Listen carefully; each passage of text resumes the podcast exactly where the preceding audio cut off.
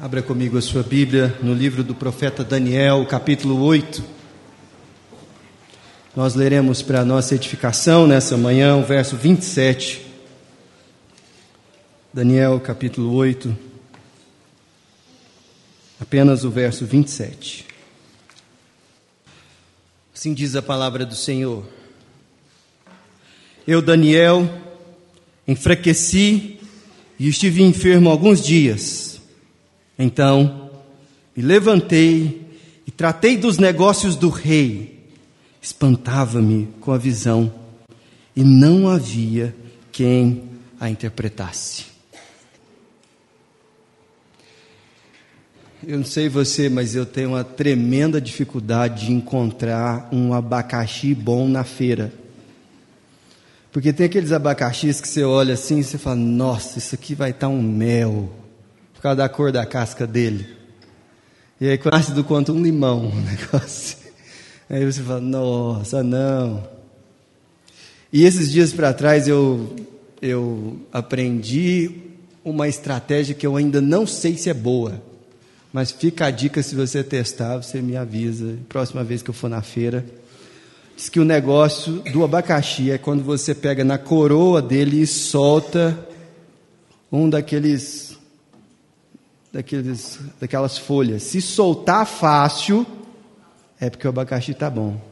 Agora, né, gente, a gente fica assim, não posso comprar um abacaxi azedo, porque tem o risco dele ainda não ter ficado maduro, mas tem outras frutas que a gente acha que já amadureceram, estão muito bonitas, mas já passaram do, do ponto.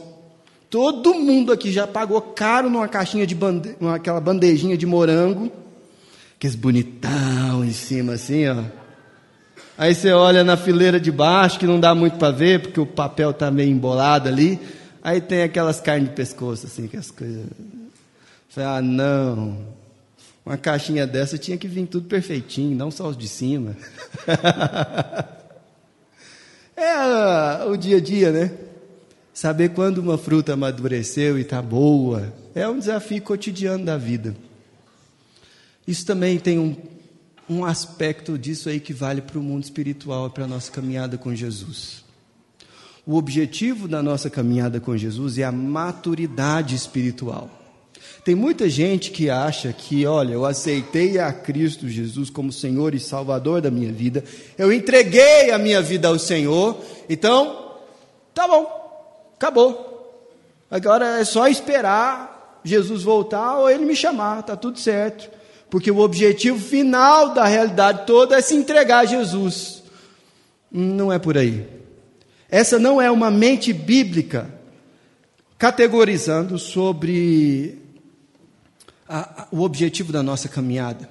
Quando você olha, por exemplo, para Efésios capítulo 4, a partir do verso 13, o apóstolo Paulo diz: Até que todos não é um grupo específico de pessoas da igreja. Até que todos cheguemos à unidade da fé e do pleno conhecimento do Filho de Deus, à perfeita varonilidade, à medida da estatura da plenitude de Cristo, para que não sejamos como meninos imaturos, agitados de um lado para o outro e levados ao redor por todo o vento de doutrina pela artimanha dos homens, pela astúcia com que induzem ao erro, mas seguindo a verdade em amor, cresçamos, isso é, amadureçamos em, to, em tudo naquele, naquele que é a cabeça, Cristo.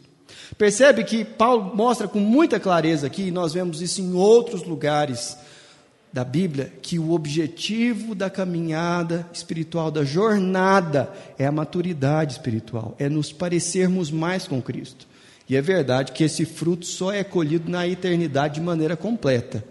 Mas é verdade também que nós podemos avançar, crescer, amadurecer muito até que nos encontremos com Ele naquele dia. E hoje eu gostaria de trabalhar com vocês nesse único versículo que nós lemos, mas pressupondo toda a nossa leitura do texto profético de Daniel até aqui, três aspectos da maturidade espiritual que são apresentados nesse único versículo aqui que Daniel nos mostra no final do capítulo 8. Para que você tenha a compreensão do que eu quero apresentar a você, você precisa ter o contexto muito vívido na sua mente. Afinal de contas, nós lemos um versículo só. E a coisa mais fácil que tem é você chegar a conclusões que não são o que a Bíblia ensina por pegar só um pedacinho dela. Mas como nós já estamos lendo o texto de Daniel há alguns meses, você já sabe que quando Daniel escreveu o capítulo 8, ele era um homem maduro, de mais de 70 anos. Você sabe disso por informações do texto, por exemplo, como no capítulo 8, versículo 1, no ano terceiro do reinado do rei Belsazar, eu, Daniel, tive uma visão. Então, o capítulo 8 fala dessa visão que ele teve no terceiro ano do rei Belsazar. Mas nós sabemos que quando Daniel foi para a Babilônia, ele era um adolescente, o rei era Nabucodonosor. E Belsazar é o filho de Nabucodonosor.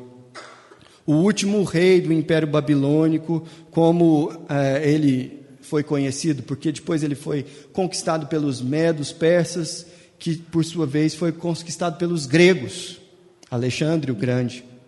Agora, nós sabemos disso mas a profecia do capítulo 8 trata sobre isso também. Porque o capítulo 8 ele trata de uma visão que Daniel teve de um carneiro e um bode.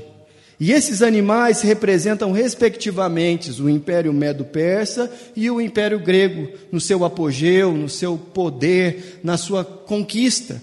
E isso é mostrado para nós numa linguagem apocalíptica, cheia de figuras fantásticas e imagens assim, que apresentam de maneira figurada aquilo que historicamente estava prestes a acontecer.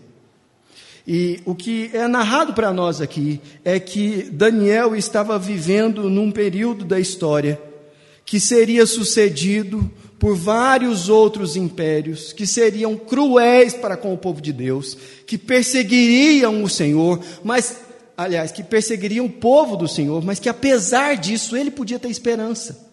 Ele podia estar certo de que, embora o templo de Jerusalém fosse profanado e o culto fosse suspenso durante um tempo, Deus restauraria e santificaria todas as coisas através do seu Messias. E isso a gente viu na semana passada. Mas hoje eu quero é, mostrar para você, nessa pequena frase de Daniel, como ele revela que ele era um homem maduro, não somente do ponto de vista biológico, que ele era um idoso, mas ele era um homem maduro nas categorias espirituais dele, por coisas que ele fala aqui que a gente fala assim: hum, esse homem pensava diferente de, de mim. Ele tinha uma perspectiva muito mais integral da caminhada espiritual do que eu. E eu quero começar do final do versículo, porque ele diz no final do versículo 27: Espantava-me com a visão, e não havia quem a entendesse. Olha como ele termina esse capítulo. Num gesto profundo de humildade, Daniel está registrando que ele não deu conta de entender tudo aquilo que ele recebeu e tudo que lhe foi revelado. Olha que coisa interessante. Daniel estava admitindo aqui, não somente para aqueles que o ouviam, mas para as gerações futuras que, que iam ler o material dele, ele falou assim: Ó, oh, o que eu entendi, eu registrei aqui, nos versículos anteriores. Mas você percebeu que teve muita coisa que eu não fiz nenhum comentário, porque eu não entendi. E há um contraste muito grande entre esse texto e o capítulo 1. Volta lá, capítulo 1 de Daniel.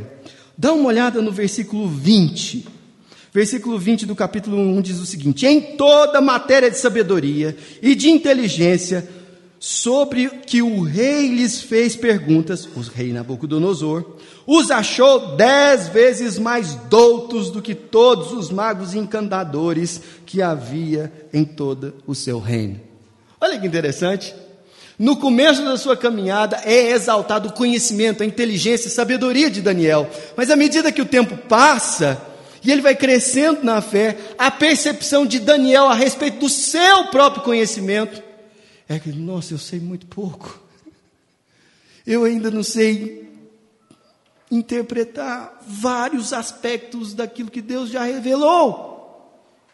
E meus irmãos, isso deve ser algo que é característico de alguém que já caminhou um pouco mais e conhece um pouco mais da palavra de Deus. Porque não que a gente seja cínico e cético a respeito daquilo que podemos saber sobre as Escrituras e sobre o que Deus revelou, mas é verdade também que acompanha a maturidade uma consciente humildade de que nós somos ignorantes sobre muitas coisas. E eu fico vendo alguns pregadores falar, por exemplo, com, sobre textos como esses, e eles têm teorias, e eles sabem exatamente o que significa cada uma das coisas, e eles contam para as pessoas, e as pessoas ficam, nossa, eu não sabia que isso aqui era assim. Por exemplo, na década de 70, teve um livro que foi publicado, inclusive em português, que falava que nós estávamos na última década antes de Jesus voltar, com certeza. Porque a Guerra Fria estava manifestando aquilo que estava descrito nos textos apontados aqui em Daniel, e cada aspecto dos, das coisas de Apocalipse eram cumpridas com muita precisão, inclusive o tal do chifre era a Rússia que estava invadindo o território de Israel e que o Hitler era o anticristo. E, e todo mundo fala assim: nossa, esse cara conseguiu interpretar aquilo que ninguém tinha enxergado nesse texto. e estamos aqui nós, 2022, olhando para esses negócios lá atrás e assim: não dá para dar crédito para um negócio desse. É lógico que não dá. Porque às vezes nós somos muito presunçosos ao interpretar as escrituras. Veja que o próprio Daniel, ele olha e fala assim, gente, eu não entendi um tantão de coisa aqui. Porque o que significa o, o bode e o que significa o carneiro, está descrito aí no texto com muita clareza. Ah, versículo 17: esses grandes animais que são quatro. Ah, desculpa. Capítulo 8. Ah, versículo 13. Depois ouvi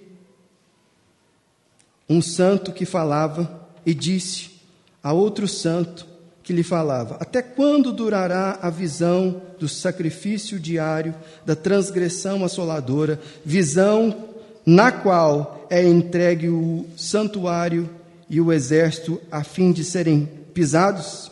E ele me disse: Até duas mil trezentas tardes e manhãs, e o santuário será purificado.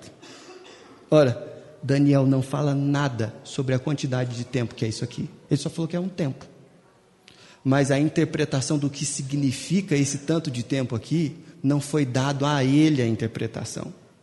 A quantidade de tempo. E Jesus era muito claro, falou assim: olha, quando alguém falar que sabe quando é que Jesus vai voltar, você pode saber que é balela porque não é assim que o Pai vai fazer as coisas. Não será previsível dessa forma. E aqui Daniel está admitindo que ele não sabe um tanto de coisas. Agora, olha que interessante.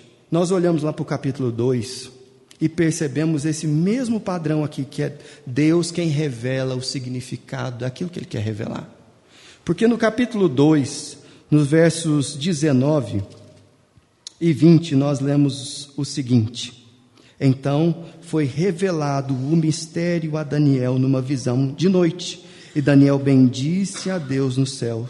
E disse Daniel: Seja bendito o nome de Deus, de eternidade a eternidade, porque dele é a sabedoria e o poder. Daniel estava cada vez mais consciente ao longo da sua maturidade cristã que todo conhecimento verdadeiro vem de Deus. Isso é válido para o Evangelho, isso é válido para a nossa interpretação das Escrituras, e não há em nós virtude suficiente para conhecermos com profundidade, de maneira autônoma, a realidade. Deve haver uma humildade no nosso coração em reconhecer aquilo que nós não sabemos e reconhecer que o que nós sabemos é fruto da revelação de Deus. E aí você pode achar assim: não, eu já sei disso o Evangelho, as coisas espirituais foram reveladas por Deus. Mas é mais do que isso que eu estou falando. Eu estou falando que toda espécie de conhecimento verdadeiro vem da revelação de Deus. E é isso que nós aprendemos nas Escrituras. Olha, por exemplo, o texto do profeta Isaías, do capítulo 28. Corre lá, que esse aí eu quero que você abra. Capítulo 28, a partir do verso 24, Isaías está embasbacado com o conhecimento do Senhor que lhe foi revelado. Mas ele está falando sobre a origem desse conhecimento.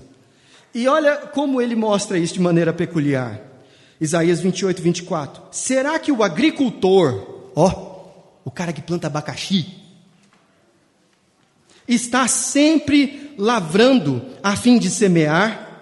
Será que ele está sempre abrindo sulcos na terra e desfazendo os torrões? Não, a gente sabe que não. Tem a época certa de plantar, tem o jeito certo de lidar com o manejo da terra. Pelo contrário, versículo 25: depois de ter nivelado a superfície, ele espalha o endro, semeia o cominho, planta o trigo nos sulcos, a cevada no devido lugar, e o cedro eh, e o centeio nas bordas, pois o seu Deus instrui devidamente e o ensina. Olha que coisa interessante. Isaías está falando que o conhecimento que um agricultor precisa para lidar com a sua lavoura vem de Deus. Falei assim, mas a gente não aprendeu a lidar com isso nas páginas da Bíblia. Não, Zé, não é isso que ele está falando. Não é que a Bíblia ensina tudo que a gente tem que saber, porque Deus tem o livro da revelação especial dele, mas também o livro da sua revelação geral, o mundo que ele criou. O que Isaías está dizendo é que a intuição, a centelha de intuição no, do coração do agricultor que leva ele a testar certas coisas em detrimento de outras e analisar a realidade do resultado e aplicar determinadas coisas para que aquilo avance, isso é conhecimento científico, seja ele sistematizado, teorizado ou intuitivo, vem de Deus. Olha que coisa extraordinária. E olha, e mais, vamos continuar versículo 27, porque não se debulha o endro com um instrumento de trilha. E aqui ele está falando não só da arte de cultivar, mas no aspecto de desenvolver maquinário para fazer aquilo. Tipo tomógrafo. De onde que vem a genialidade para desenvolver um aparelho tão sensacional quanto um tomógrafo? Da mesma origem de um arado. Porque ele continua: nem se passa a roda do carro sobre o caminho, mas o endro é debulhado com uma vara e o caminho com um pedaço de pau. O cereal é debulhado, mas o lavrador não o trilha sem parar. As rodas do carro passam por cima dele, mas o seu cavalo não esmaga os grãos. Também, e ele repete: também isso procede do Senhor dos Exércitos. Ele é maravilhoso em conselho e grande em sabedoria. Olha que coisa bonita. Tudo o que nós sabemos, se de fato é verdadeiro, vem da parte do Senhor. E às vezes a gente estuda um pouquinho mais, mas um pouquinho mais, faz aquela especialização, ou então um mestrado, ou um doutorado, e fica presunçoso, como se você tivesse descobrir, descoberto. Meu amigo, que bobagem.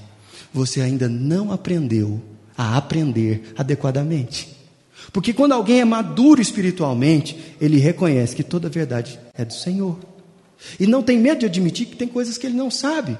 Deuteronômio 29, 29 diz que as coisas reveladas pertencem a nós e aos nossos filhos, mas as encobertas pertencem ao Senhor. E é por isso que a revolução científica aconteceu justamente num contexto cristão, porque os cristãos olham para a realidade e falam: a gente não, tem, não precisa ter medo de aprender, e nem tem medo de falar que não sabe, porque o conhecimento vem do Senhor. E Daniel sabia disso. Ele falava assim: olha, eu não entendi um tanto aqui, viu? não entendi mesmo. E não estou preocupado em explicar. Porque Daniel não revela aqui só a parte da visão que ele entendeu, ele revela tudo. Ó, o que eu vi foi isso aqui. E ele e o autor que inspirou as escrituras correram um certo risco e falou assim: será que isso aqui não vai ser mal interpretado? É claro que vai, mas o Espírito Santo não barrou. Porque essas são passagens que mostram que nós devemos ser humildes diante das escrituras. Nós sabemos muito pouco. É verdade que Deus revelou muita coisa, mas nós não sabemos tudo. Não haja como se você fosse doutor em tudo. Na prática, a gente já sabe que isso é verdade. Você não conhece muita coisa. Não precisa esconder sua ignorância, não, Zé. Fica tranquilo. Um dia a gente aprende um pouco mais. Seja alguém ensinável. Seja alguém que continua aprendendo. Segundo lugar, veja a consciência da fragilidade que Daniel tem de si mesmo e não faz questão de esconder. O versículo 27 diz o seguinte: Daniel 8, 27. Eu, Daniel, enfraqueci e estive enfermo alguns dias. Olha que coisa, gente. Esse aqui é o profeta Daniel. Está doente. Está doente. Ficou fraco. E há um contraste entre esse versículo aqui e o capítulo 1 de novo. Se não, veja você, capítulo 1, versículo 15. Olha só, quando Daniel ainda não era tão maduro assim, ele diz: No fim de dez dias, a sua aparência era melhor, e estavam eles, Daniel e seus amigos, mais robustos do que todos os jovens que comiam das finas iguarias do rei. Mas quando ele amadurece, ele admite: Ó, oh, gente, passei uns piriri sério, viu? e não tem medo, não, porque essa realidade é a realidade mais comum. Agora, eu não estou falando aqui que uma fraqueza física é melhor e mais agradável do que a força da juventude. Mas preste atenção: nós somos de uma cultura que não admite fraquezas de maneira pública. A gente tenta esconder as nossas fraquezas, porque o nosso ideal de maturidade são os heróis da Marvel, sabe? Aqueles caras que estão sempre prontos para tudo, e na hora que o perigo acontece, eles estão lá, com o martelão, e o negócio vai, tá vendo? Não, não, não, não, não, não. Isso aí é coisa da Marvel. Isso não é as escrituras que estão nos ensinando isso. Homens de Deus que são maduros, eles passam por momentos de fragilidade, eles adoecem, eles não entendem, o negócio fica complicado, e nem por isso, nem por isso, eles são menos maduros ou homens de Deus por causa desse, desse contexto de fragilidade. Daniel não escondia suas fraquezas, sua falta de entendimento. E o que parece aqui é que Daniel ficou tão angustiado com as coisas que lhe foram reveladas, das quais ele não entendeu completamente, que o que ele entendeu deu nele aquela impressão, assim, meu Deus do céu, o que está prestes a acontecer com o povo do Senhor? E ele se angustiou e aquilo somatizou de tal maneira que ele ficou doente, que ele ficou ruim, ficou prostrado de cama. Tem hora que a gente está assistindo uma notícia e dá aquele negócio assim, você perde a fome, né? Ou você recebe uma notícia e você, depois de um tempo, dá aquela fraquejada. Daniel. Você já ficou uma, uma semana sem dormir por causa de uma notícia que lhe chegou? Daniel. Daniel. Mas perceba que ele não esconde essa realidade. Daniel, ele se via como alguém frágil e não como um super-herói. E isso faz parte da maturidade cristã. Mas esse texto também nos mostra a disposição de Daniel para servir e não ficar só nesse lugar de vítima, mas enquanto ele sofria, se dispunha a servir, que é o que o texto diz versículo 27, eu, Daniel, enfraqueci e estive enfermo há alguns dias. Mas tem um ponto e vírgula aí, não tem não? E aí? Então me levantei e tratei dos negócios do rei. Ele não fica simplesmente lambendo as suas feridas, feridas, refletindo sobre a sua ignorância, resignado a uma posição de vítima. Ele levanta, passou o tempo do luto, passou o tempo da do coração assim, extasiado com aquela visão que ele não entendeu, falou assim: está na hora de trabalhar, está na hora de fazer algo prático para o reino de Deus, para o povo de Deus. E meus irmãos, eu acredito que essa também, esse também é um dos aspectos da maturidade cristã. De gente que sabe que não sabe tudo, de gente que admite que sofre muitas coisas, mas está disposto a de maneira prática servir o corpo de Cristo onde e como ele estiver. Onde, onde e como ele estiver. Há um livro que você deveria ler. Esse livro é de Elizabeth Elliot, esposa de Jim Elliot, missionário que faleceu no campo é, missionário na América do Sul pregando aos indígenas. Ele foi perseguido e morto por indígenas. E o nome do livro é O Sofrimento Nunca é em Vão. Essa mulher, ela ficou viúva duas vezes. Ela ficou viúva do Elliot, continuou trabalhando na missão na Bolívia, tocando uma escola com uma criança de nove meses, um bebê de nove meses. E depois de um tempo, ela voltou para um período sabático. Conheceu um senhor que já era maduro na fé e eles resolveram se casar. Três anos depois, esse homem morreu de câncer. E aí o livro é ela contando de como Deus, através do sofrimento, foi ensinando ela coisas que ela nunca aprenderia, não fosse o caminho que o Senhor providencialmente estabeleceu para que ela trilhasse. E aí o título do livro faz muito sentido, porque ela diz que o sofrimento nunca é em vão, porque Deus sempre trabalha para o bem daqueles que o amam.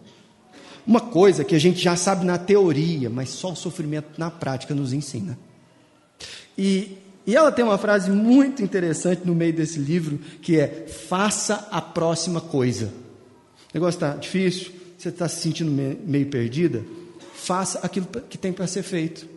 E ela diz: Olha, eu estava num momento muito fragilizada, viúva, sem saber o futuro da, da missão e da, do chamado de Deus para mim. Mas uma coisa eu sabia: eu já era missionária antes de conhecer o time. Eu já tinha chegado naquele campo missionário antes da gente se casar. Tinha uma criança de nove meses que só eu podia ser a mãe dela. Havia uma escola com mais de cem alunos aprendendo e sendo alfabetizados na língua deles.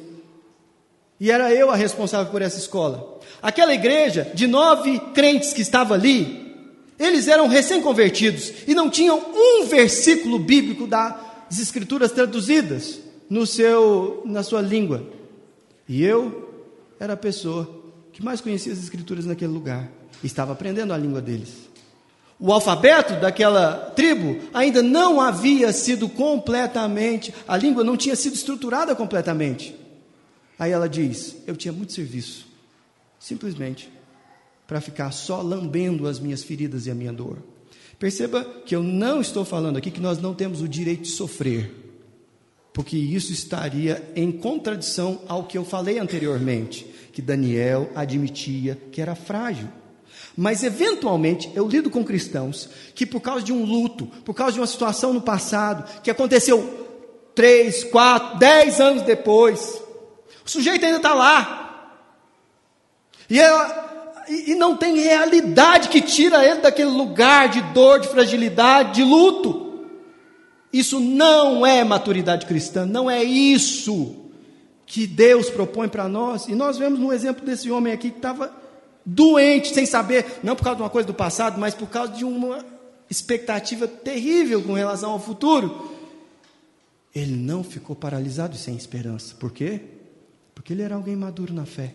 E ele sabia que podia ter esperança. Bom, o nosso tempo já vai e eu quero encerrar mostrando para vocês como isso tudo se encaixa perfeitamente no Evangelho de Cristo Jesus. Porque nós temos muito mais motivos para crescermos e amadurecermos na fé, muito mais informações do que Daniel tinha naquela época.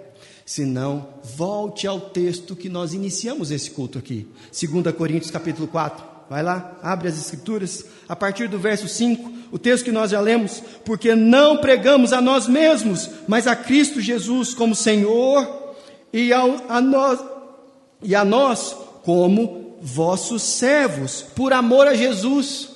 Perceba que Paulo não se via como um super-herói, como a solução dos problemas da igreja. Não, o Messias é Jesus, Ele é o Senhor de toda a terra. E eu estou disposto a servir por causa dele, não é por causa das minhas habilidades. E, e o apóstolo continua, versículo 6: Porque Deus que disse: Das trevas resplandecerá a luz, ele mesmo resplandeceu no nosso coração a iluminação do que? Do conhecimento da glória de Deus na face de Cristo. Quem revelou o conhecimento que você tem? Deus revelou o conhecimento. Da glória dele na face de Cristo. Não precisa ter medo de aprender. Não precisa ter medo também de falar que você não sabe. E, e onde que encontra a fragilidade nesse negócio todo? No versículo seguinte. Versículo 7. Temos, porém, esse tesouro em vasos de barro, para que a excelência do poder seja de Deus e não de nós. Olha a fragilidade aí. Ele era um vaso de barro. Em tudo somos atribulados, porém não angustiados, perplexos, porém não desanimados, perseguidos, porém não desamparados, abatidos, porém não destruídos, levados, se, levando sempre no corpo o morrer de Jesus, para que também a sua vida se manifeste no nosso corpo, porque nós que vivemos somos sempre entregues à morte. Por causa de Jesus para que também a vida de Jesus se manifeste em vossa carne mortal. Olha a disposição dele de servir, apesar do sofrimento. Deu para entender? Para o apóstolo Paulo, e que era um cristão maduro, e Daniel, que era também um discípulo do Senhor maduro, não tinha problema em falar que eles não sabiam tudo. Não tinha problema em mostrar que eles eram frágeis. Não havia incoerência entre o sofrimento deles e a disposição deles de servir, porque eles tinham a esperança do Evangelho. Se você quer ser uma pessoa mais madura, não dá para simplesmente envelhecer sem se entregar completamente a Jesus, sem se render à revelação de Deus em Cristo Jesus, se submeter a ela e mais procurar crescer em conhecimento e graça. Não só sobre coisas e doutrinas, mas na prática obedecer aquilo que ele disse. Eu gostaria de nesse momento orar com você. Feche os seus olhos. Coloque o coração, seu coração diante da presença do Senhor. Você se vê como alguém imaturo ou como alguém que é experiente demais para aprender? Deus tem misericórdia de nós nós aprendemos com a tua palavra que a menos que nos tornemos crianças, nunca entraremos no reino dos céus. E nós te pedimos, ó Deus, que fique patente diante dos nossos olhos toda a nossa ignorância, toda a nossa fragilidade e a possibilidade, ó Deus, que temos de servir o teu povo, apesar, ó Deus, de tantas situações adversas. Como cantamos aqui, sonda-nos quebranta-nos, transforma-nos e usa-nos, Senhor. Nós te pedimos assim, no nome de Jesus. Amém.